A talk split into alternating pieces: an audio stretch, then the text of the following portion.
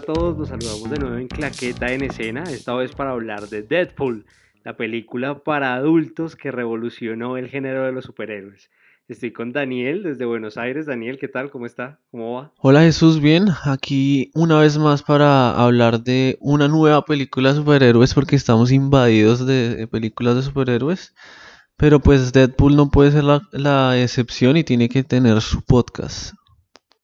Obviamente, sobre todo porque Deadpool fue el que en parte también diferenció este género de superhéroes que tan metido nos tiene Marvel en el que es más familiar, más para que todo el mundo esté metido y nos trajo el superhéroe que, mejor dicho, destruye todo, que se cagan todo, por así decirlo. Sí, además porque, pues, desde el cómic Deadpool siempre ha sido, como lo hemos visto en, el irreverente, loco. en las películas y, y que también él, pues, no es un héroe, él viene siendo un antihéroe. Entonces, real, o sea, yo creo que la película le es muy fiel al, al, personaje, tanto la 1 como la 2, porque creo que este man Ryan Reynolds eh, se tomó el trabajo de investigar un poco sobre el personaje y es muy fiel al cómic. Y yo siento hasta que Ryan Reynolds hace de Ryan Reynolds cuando interpreta a Deadpool. Sí, eh, él le mete mucho de su personalidad. Y tan libre como lo que uno ha visto ya de Ryan Reynolds. Tiene la libertad creativa de hacer lo que se le ocurra en el momento. O sea, si él está actuando y se le ocurre alguna cosa, la va a decir porque es el director, productor, guionista. O sea, el man pues, es como, no sé, es como su bebé esa película. O sea, sí, más o menos. El man puede hacer, es no sé, como que puede hacer lo que quiera con ese personaje. Bueno, para los que de pronto de casualidad no sepan a profundidad quién es Deadpool, Deadpool es un personaje ficticio de Marvel que es mercenario, antihéroe, ha sido supervillano, ha sido también superhéroe. Y una de las cosas más interesantes que tiene es que rompe la cuarta pared, cosa que lo hace un personaje único casi. Sí, eso es como lo que caracteriza mucho a Deadpool, que en el cómic siempre está rompiendo la cuarta pared y en la película también vemos que lo hace. Y para los que de pronto no sepan qué es esto de la cuarta pared, es cuando el personaje mira a la cámara directamente y le habla al espectador. Entonces, eh, sí, Deadpool es, es, algo que lo caracteriza y, lo vemos. Y es muy divertido en las dos películas, creo que son de las cosas que mucha gente no está acostumbrada a ver y, que le dan como un toque muy original a la película. Bueno, para entender un poco el revuelo que ha causado Deadpool hay que hablar un poco antes de la primera película y fue que en el 2016, después de que Ryan Reynolds llevara años intentando que le aceptaran este proyecto, porque además él mismo se grabó y cuando vio que Fox no le quería aceptar, pues filtró el tráiler. Además, como usted, sí, sí. como usted dijo ahorita que estábamos hablando, que se inventó la historia más cómica de la vida. Sí, además porque tenían como una como una muestra de lo que, o sea, como una idea conceptual, de, arte conceptual de lo que querían de, la primera película de Deadpool, que era como un video animado, y lo presentaron a, Fox, pero Fox tenía muchas eh, dudas porque les daba miedo lo del contenido explícito y la calificación R que quería Reynolds para la película porque pues no se había hecho para superhéroes algo así. Y, mm, y lo que el man se le ocurrió fue filtrar el video en redes para que la gente lo viera. Y pues fue un boom porque todos los fans de Deadpool empezaron a tuitear por todo lado y a mandar eh, solicitudes a Fox de que aprobara el proyecto, que estaba una chimba. Y, ahorita años, ahorita con el boom de Deadpool 2, lo entrevistaron a, Reynolds y, él confesa que el que filtró el tráiler eh, fue él, pero lo hace de una manera muy cómica diciendo que eh, como echándole la culpa a la mamá que oprimió el botón que no debía. y es que Deadpool se volvió un fenómeno global. O sea, yo creo que ni siquiera Reynolds se creyó que fuera a llegar a hacer tal, tal impacto.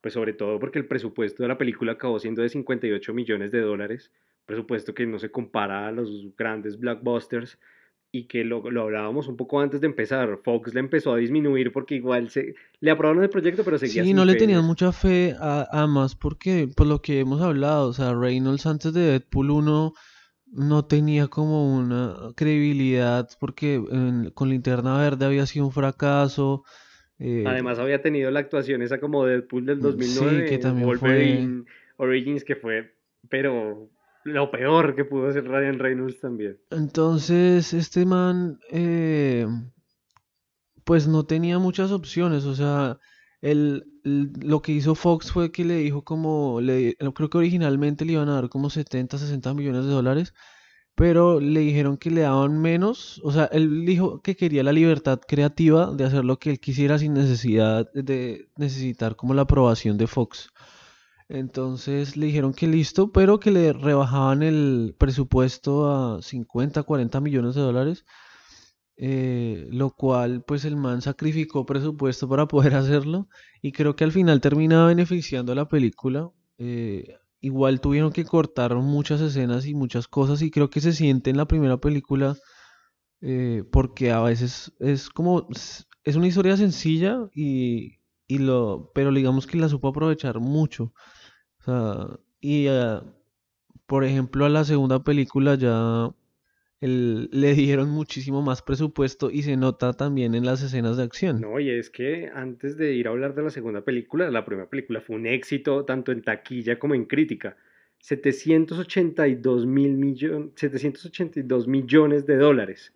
O una recaudación absurda que yo creo que ni mismo Fox creía que iba a tener durante el primer fin de semana. Superaron los 100 millones de dólares y la crítica fue, mejor dicho, súper positiva.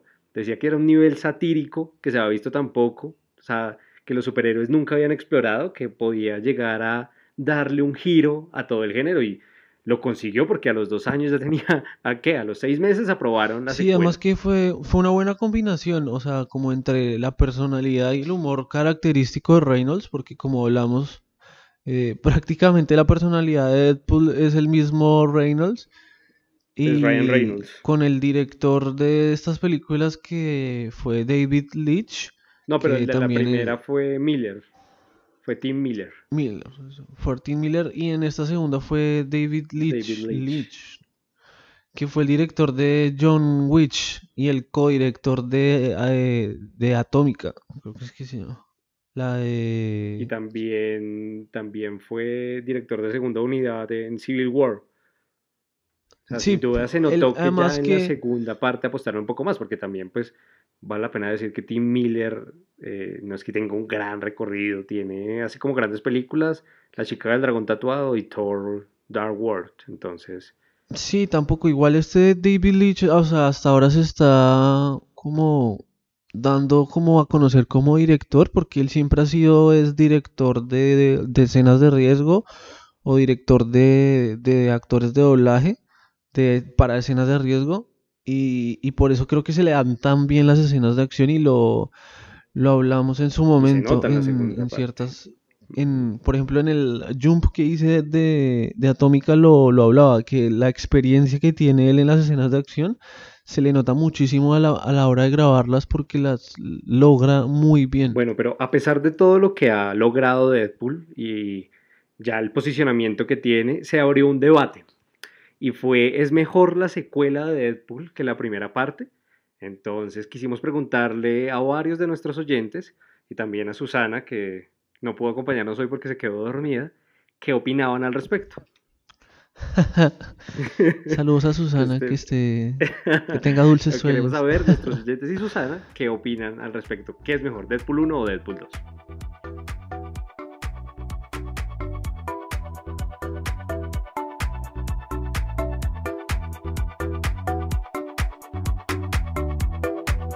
Estas son algunas de las opiniones de nuestros oyentes. Si quieres hacer parte de esta sección, mándanos tu opinión a nuestro correo claquetaenescena@gmail.com.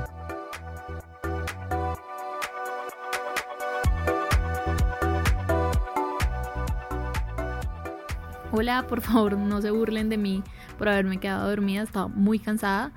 En cuanto a con cuál de las dos películas de Deadpool me quedo, indudablemente me quedo con la segunda. Me reí mucho más, me gustó más la acción. Hubo muchas cosas que las esperaba, me pareció predecible en ese sentido, pero eso no me disgustó. Y pues la primera siempre pues es conociendo la historia de este personaje, sin embargo me quedo con la segunda. Nada, Deadpool 2 me pareció una película divertida, tuvo algunos chistes interesantes, pero en general es una película divertida pero olvidable. No me gustó que hubo demasiado reuso de los chistes, incluso algunos chistes eran como medio densos y repetitivos. En general me gustó un poco más la 1 porque era una película más fresca. La 2 sigue demasiado la línea de la primera y repite muchas situaciones y chistes.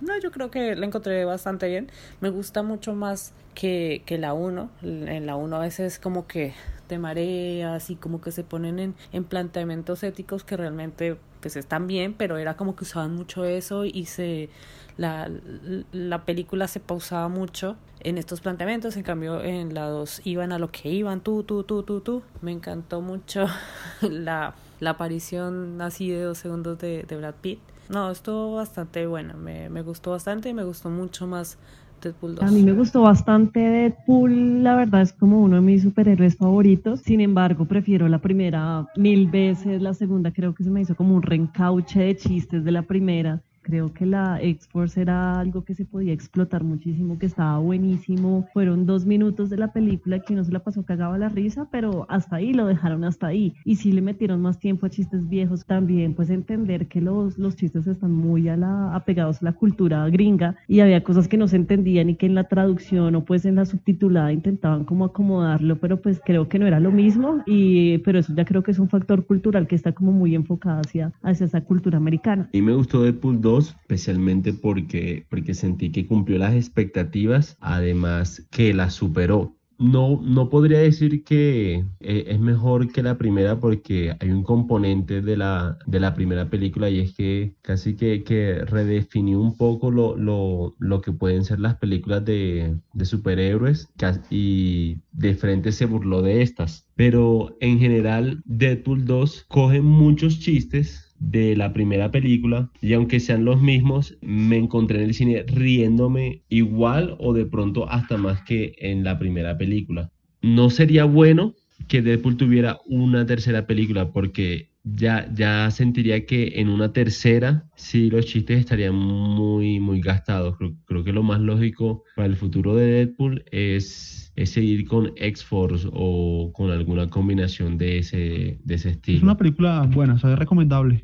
Es una película de esas para ir a ver un domingo y que uno no se aburriría. Pues digamos ya la fórmula, o sea, la misma fórmula del mismo humor negro y sarcástico de la 1, uno ya sabe que pues que la repite en la 2, pero pues lo, lo, lo, novedoso se dio fue en la 1. Me gustó también bastante como los personajes nuevos que aparecieron, o sea, como que gente así de repente que se unió a la X-Force y como que de repente se volvieron como eh, reconocidos, porque digamos casi todos, un spoiler, mueren, pero pues uno, uno recuerda, uno recuerda de quiénes eran ellos, el papá Peter, el negrito del, del desodorante, la muchacha esta que es suertuda, que es la única que no muere, también parece que es un personaje bastante, bastante interesante y como que ha sido el mejor. El personaje, pues, o sea, el personaje del, el malo, se me olvida el nombre de este Firefist, lo que se llama así. No, pues yo no me, o sea, no me, no me imaginaba que él fuera en verdad el malo de la película. Uno veía Cable y no, pues Cable es el malo, es el, es el, es el personaje pues que, que, prácticamente le va a hacer la vida imposible a, a, Deadpool, pero él también tiene sus razones por ser para, para ser así. Entonces como que esa interiorización de ese personaje también pareció bastante, bastante buena. Y pues que no muriera, muriera y continuara como en la película y en la siguiente, me parece que, o sea, es un cartucho que todavía tiene mucho, mucho por, por decir. Y no, pues generalmente me parece que la trama como tal es chistosa, es, curiosa también. Me gustó bastante la música, o sea, para que Deadpool, o sea, lo que es Ryan Reynolds siempre tiene un gusto musical bastante, bastante amplio. Y si digamos es una persona que no está untada como de cultura pop y, o sea, música americana, eh, usted va a quedar perdido, pero me parece que, o sea, rescata cosas bastante, bastante interesantes. Y no sé, la escena como más bonita, o sea, tengo que admitirlo, pero la escena que me pareció bastante, bastante como quiebra corazones fue cuando Wanda y Wade eh, se encuentran y y, o sea, están como, ella está como en el limbo, como en esa habitación, y él quiere pasar y él llega hasta allá y logra entrar con ella, y de fondo como que están bailando y está sonando la versión de Take On Me, una versión acústica muy bonita, me pareció que es una canción, o sea,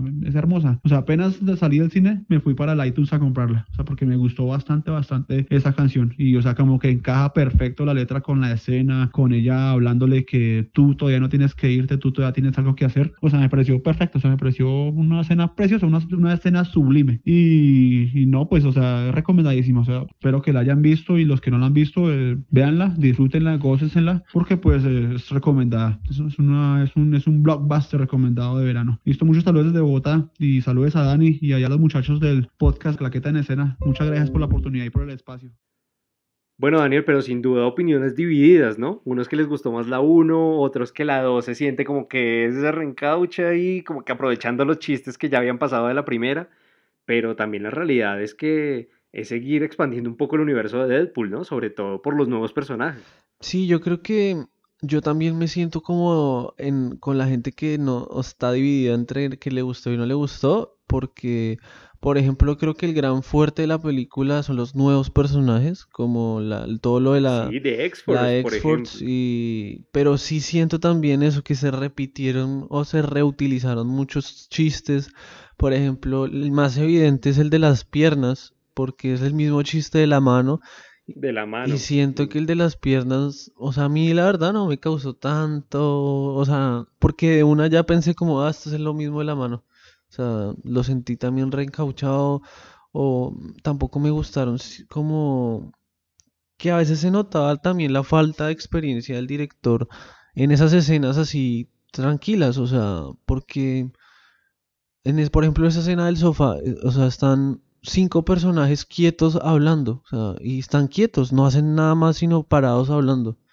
Y no sé, siento que otros directores hubieran podido, o sea, con más experiencia, como que no pierden el lado cinematográfico de querer mostrar una conversación.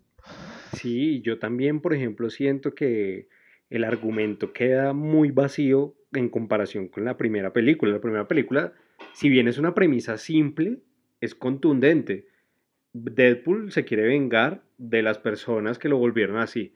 Y todo es una línea que no es un argumento que vaya a revolucionar el mundo del cine pero es claro, categórico y va teniendo eh, una línea que de verdad no se sale por ahí de los cabellos, mientras que la segunda yo siento que son remaches y remaches de cosas, porque entonces se muere Vanessa y acaba siendo importante y por eso Deadpool se explota, pero después ya Vanessa no pasa a ser importante sino el niño, porque, o sea, sí es como meter vainas por querer meter y no como una línea clara de lo que puede ser la película. algo que, mm, que, me sorprendió un poco también fue como que los, obviamente los trailers nos engañaron un poco, porque yo creí que el villano iba a ser Cable, o sea, que, que iba a ser como el personaje, no sé, antagónico principal, y resultó que el antagónico iba a ser este niño, eh, que no me acuerdo el nombre, de sí, eh, mutante, no me acuerdo, como Fire, no sé qué, bueno, ¿qué iba a ser este niño? Bueno, y la pequeña aparición también de Juggernaut. De, sí, aunque ese Juggernaut no me gustó tanto, o sea, no sé, como que, por ejemplo, los efectos de Cable o de Coloso en, en sí son muy buenos, o sea, el Coloso está muy bien hecho, pero ese Juggernaut yo lo sentí extraño, no sé, como que los efectos no me terminaron de convencer. O sea, por ejemplo... Bueno, pero tiene una de las mejores escenas de la película y es cuando parte a Deadpool en la mitad. Eso sí, sí, sí, voy a salir a defender a Juggernaut. No, sí, o sea, como digamos que como sorpresa de la película eh, es muy buena porque creo que nadie se esperaba que saliera Juggernaut y como salió. Además que creo que aunque los efectos no me terminaron de convencer, sí reivindica un poco el personaje y como que lo hace un poco más imponente y le da la importancia que tiene, porque en lo que ya habíamos visto de X-Men, el Juggernaut que habíamos visto, pues era un poco simple, o sea, era un man grandote con un casco, pero no se veía tan imponente como este, aunque no, lo, que digo, no me, lo que más me disgustó fue como el, la cara, como la boca cuando hablaba como que no sé, yo lo veía raro, o sea, no me terminó de convencer. Sí, es que siento que en general toda la película también tiene un CGI extraño, que uno dice como, ¿por qué están haciendo eso? Sí, yo creo que también puede llegar a influir en que el presupuesto no, no alcanzó para más, para otras cosas. Igual el... Pero lo que usted dice es verdad, el cable, cable está muy logrado, el brazo, los detalles, eh, los mismos detalles de combate de Deadpool, aunque bueno, también hay que decir que el director influye. Mm, yo también siento que uno de los fuertes, como usted decía antes, era el tema de los nuevos personajes. Sin duda le dieron también como un aire fresco, pero pues a la X-Force no la mataron en dos segundos. The Vanish yo creo que se pudo haber explotado más. Fue demasiado gracioso. Bueno, eso sí, haciendo un pequeño paréntesis, la comedia la siguen manteniendo. No puede salir a hablar que, que no se siguió respetando todo el tema de la comedia porque se mantiene y se mantiene. Si bien sí se reencauchan esos chistes, eh, va al tono, ¿no? Sí, obvio, no son todos, tampoco voy a decir que todos los chistes son reencauchados porque no, o sea, sí se utilizaron ciertos elementos, pero, pero sí, no sé, o sea, son, hay pedazos muy chis, o sea, hay partes muy buenas, o sea, de comedia, todo lo de la X-Force como duran como 5 segundos. El que es invisible es un parche y después termina siendo que era Brad Pitt. Brad Pitt. Eh, Ah, sí, excelente. es muy bueno. Peter es un parche, o sea, eh, y creo que lo, lo de los mejores personajes fue el diseño de Domino. O sea, como personaje me pareció Sí, in- totalmente de acuerdo. muy bueno. Todas las escenas en que ella como mostraba su, su poder eran muy buenas. Me pareció muy chévere. Además le daba un aire muy fresco a la película. O sea, estaba eso de que no se sentía que fueran corriendo a todos segundos, sino que ella iba a su tono, ¿no? Sí, sí. Además que yo estaba, o sea, como que pensaba un poco como que era muy conveniente todo, o sea, porque como que, bueno, preciso, este man, lo- el niño está preso, pero preciso lo van a trasladar. Y era como, están en la misma ciudad, pero no sé por qué se tienen que tirar en paracaídas, o sea, es muy absurdo todo, pero, pero también, No, y sabe yo que pensaba también en la trama, como, o sea, están trasladando a los mutantes más peligrosos de una prisión de alta seguridad y los meten por la ciudad.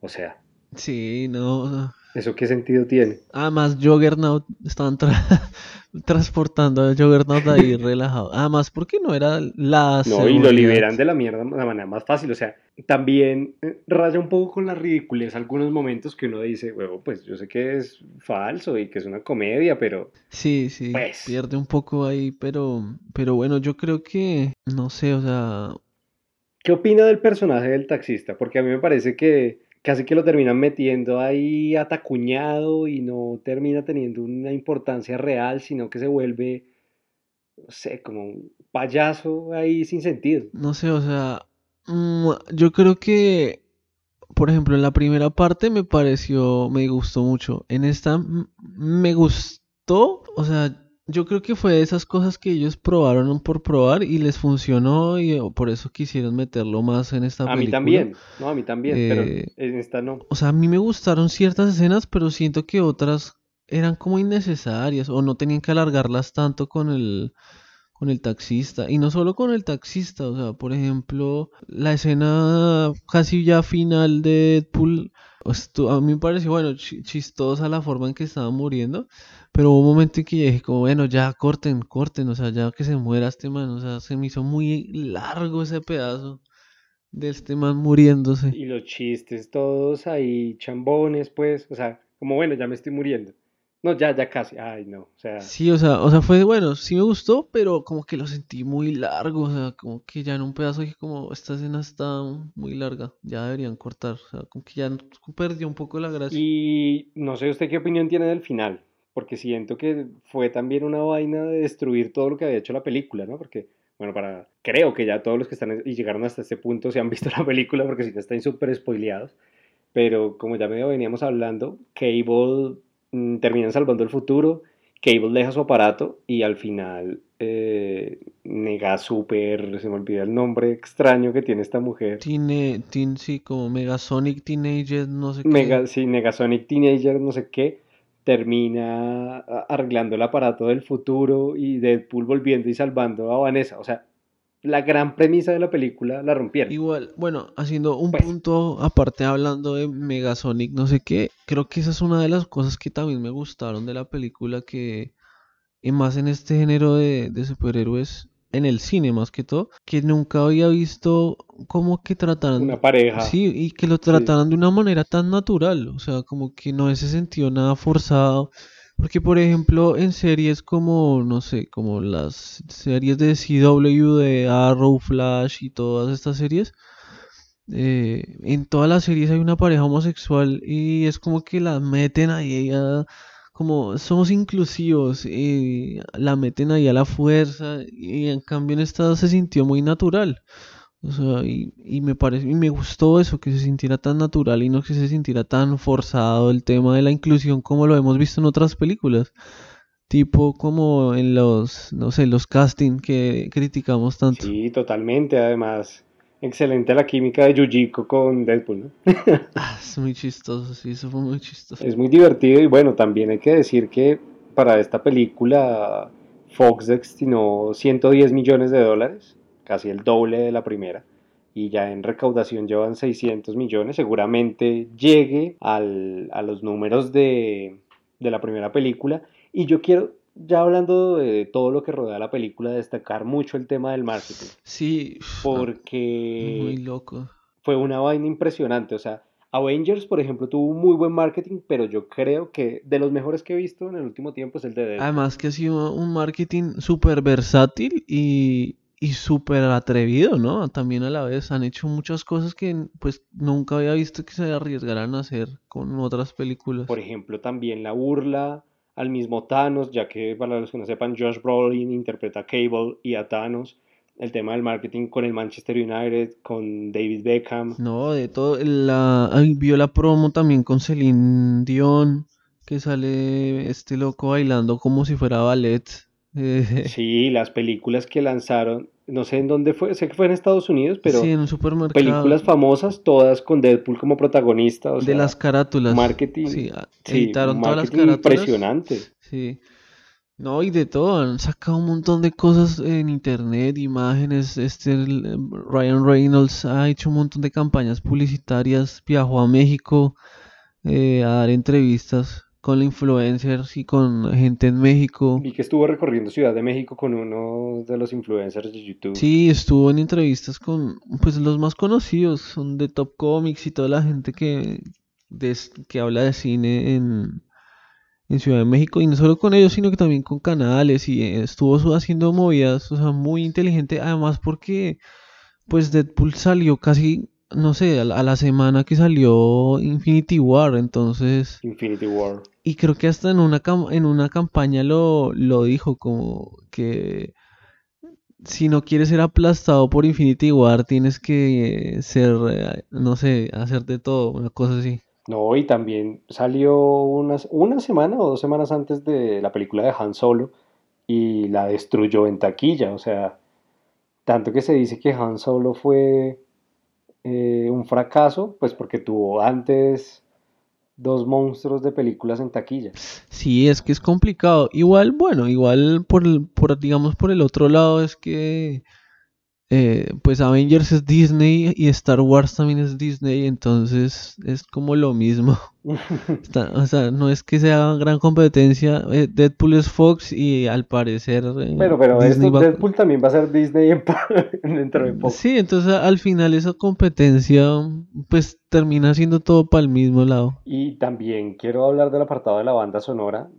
Altísimo, me gustó muchísimo. Sabe meter las canciones. Creo que fue de las cosas que más me gustó. Eh, se complementa muy bien con las escenas. Sí, a mí también me gustó la banda sonora, o sea, no, digamos las escenas de acción o, o todo el juego con, con lo que, pues lo que va pasando en la película también me pareció que es una buena banda sonora. Y una de las cosas que no sentí fue, como sí pasó en la primera, que no jugó tanto con la cuarta pared. Mm, sí, no, yo tampoco.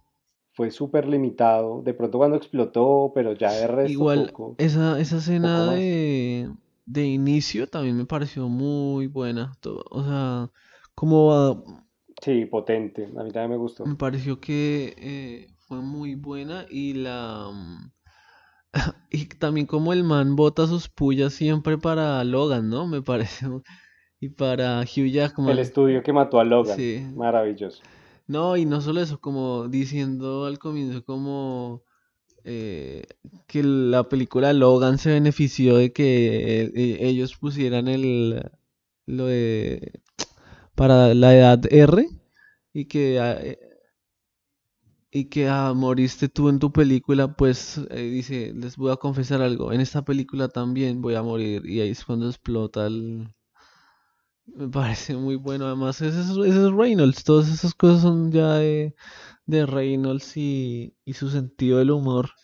Y también pues que en esa lucha de él por reivindicarse de sus anteriores personajes. Sí, aunque yo creo que ya se está quemando un poco. Eso, eso de, de Linterna Verde lo han matado como unas 10 veces. Sea, ya, yo creo que ya nos burlamos bastante, ¿no? Igual en la película pasada fue un poco más sutil, o sea, era como que hizo un comentario y salió como una imagen en la billetera y ya. Y, pero en esta sí ya fue totalmente directo. a- Bueno, y, y se imagina usted a Deadpool. Bueno, no hablamos de una cosa que fue bien interesante y fue el mini cameo que tuvieron los personajes de X-Men. Y le pregunto, ¿se imagina usted a Deadpool en el mundo X-Men como tal? Ya no cameo, sino de verdad, ¿verdad? Lo que pasa con el mundo X-Men es que Fox ha hecho un desastre con el universo de los X-Men. Y tienen un revuelto y ya no saben qué hacer y les ha funcionado unas películas y otras no les han funcionado. Y, y eso ya, la verdad, ese universo cinematográfico de X-Men, yo ya la verdad, le, ahorita saldrá Dark Phoenix y yo le echo tierrita. Ambientada en los 90. Sí, yo le echaré tierrita y espero que, que se concrete la compra de Disney y Disney rescate a los X-Men y haga algo.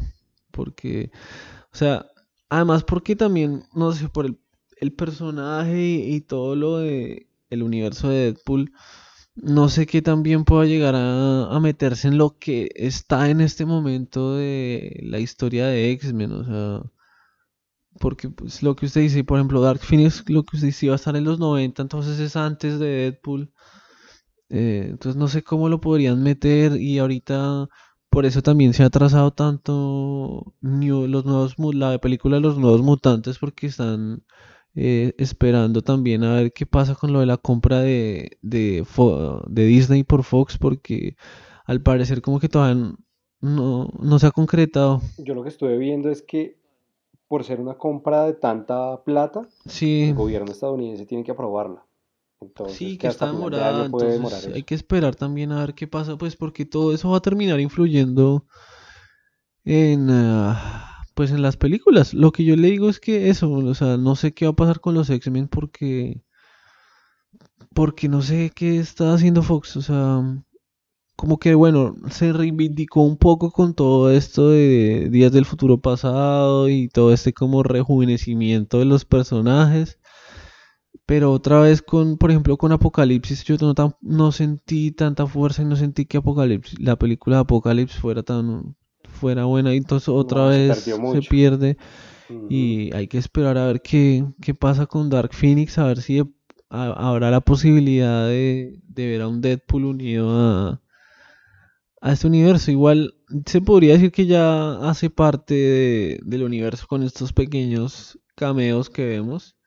Y, y con y lo que él dice, ¿no? De, de, me parece que en una entrevista le preguntaron que si iba a seguir, porque él todavía le intensea a Hugh Jackman porque quiere que salga en una de sus películas. Entonces, quién sabe si quizás podamos ver un Wolverine en la futura X-Force, que es lo que Sí, viene eso le iba a ahora, decir. La realidad es que ya parece que la secuela va a ser X-Force, que me parece un acierto porque vimos que de pronto Deadpool como personaje único se explotó lo que se tenía que explotar, pero en una historia conjunta con Cable, creo que podría llegar a ser muy interesante como mercenarios en el tiempo o, o algo un poco más. Así que sin duda vamos a ver qué, qué sigue pasando. Pues creo que fue la gran apuesta y buena apuesta de Ryan Reynolds, que le ha dejado también su platica a Fox. Así que eh, pues vamos a ver qué viene, ¿no? Y a, y a él, ¿no? No, y que le, le relanzó la carrera Y otra vez. Reynolds- Claro, sí, porque igual a mí me parece bien, o sea, ese man se la jugó toda por ese personaje y, y pues le salió bien la jugada. O sea, Bueno, opinión de valoración de la película. mm, yo creo que, no sé, a mí me gustó, no tenía las expectativas tan altas tampoco porque ya medio sabía qué es lo que puedo esperar de esa película, que es el humor típico norteamericano con lo que ya se había visto un poco de, de la primera película. eh, me gustó mucho los nuevos personajes, Cable, Domino, Esta X-Force me gustó mucho, me gustó mucho la forma en que se relaciona Deadpool con los otros personajes. Y como hablamos, siento que ya Deadpool como película solo se puede llegar a quedar muy corto y ser aburrido. Entonces me, me gusta la idea de la tercera parte que no sea Deadpool 3, sino sea X-Force. Y siento que sí, se quema, o sea, se reutilizaron muchas cosas y se quemaron. Entonces, eh, me gustó, pero tampoco es una película que yo diga como, oh, es la mejor película que he visto este año. Entonces, eh, para mí es aceptable y vale la pena ir al cine a verla porque se, se pasa un buen rato y, se divierte uno porque es, sí es graciosa. Entonces, creo que merece ser vista la película. O sea, no, no voy a decir que es mala porque no es mala. O sea, sí no me gustaron algunas cosas, pero pues esas, o sea, se las acepto. No, y son detalles que al final de pronto uno exige mm, porque quiere meterle más criterio, cosas así, pero la película, lo que usted dice, cumple con su objetivo, que es la comedia al final. A mí, yo creo que de las partes que menos me gustaron es que no termina de contar una historia, sino que es un eh, conjunto ahí de vainas por hacer reír, siendo que sí podían haber contado una historia como lo hicieron en la primera parte, pero estoy de acuerdo con ustedes, es una película que vale la pena ir a ver al cine, sobre todo porque ese humor satírico que tiene Ryan Reynolds es que se siente muy cómodo en el personaje de Deadpool y eso se ve poco realmente en el cine y sobre todo en el cine de superhéroes.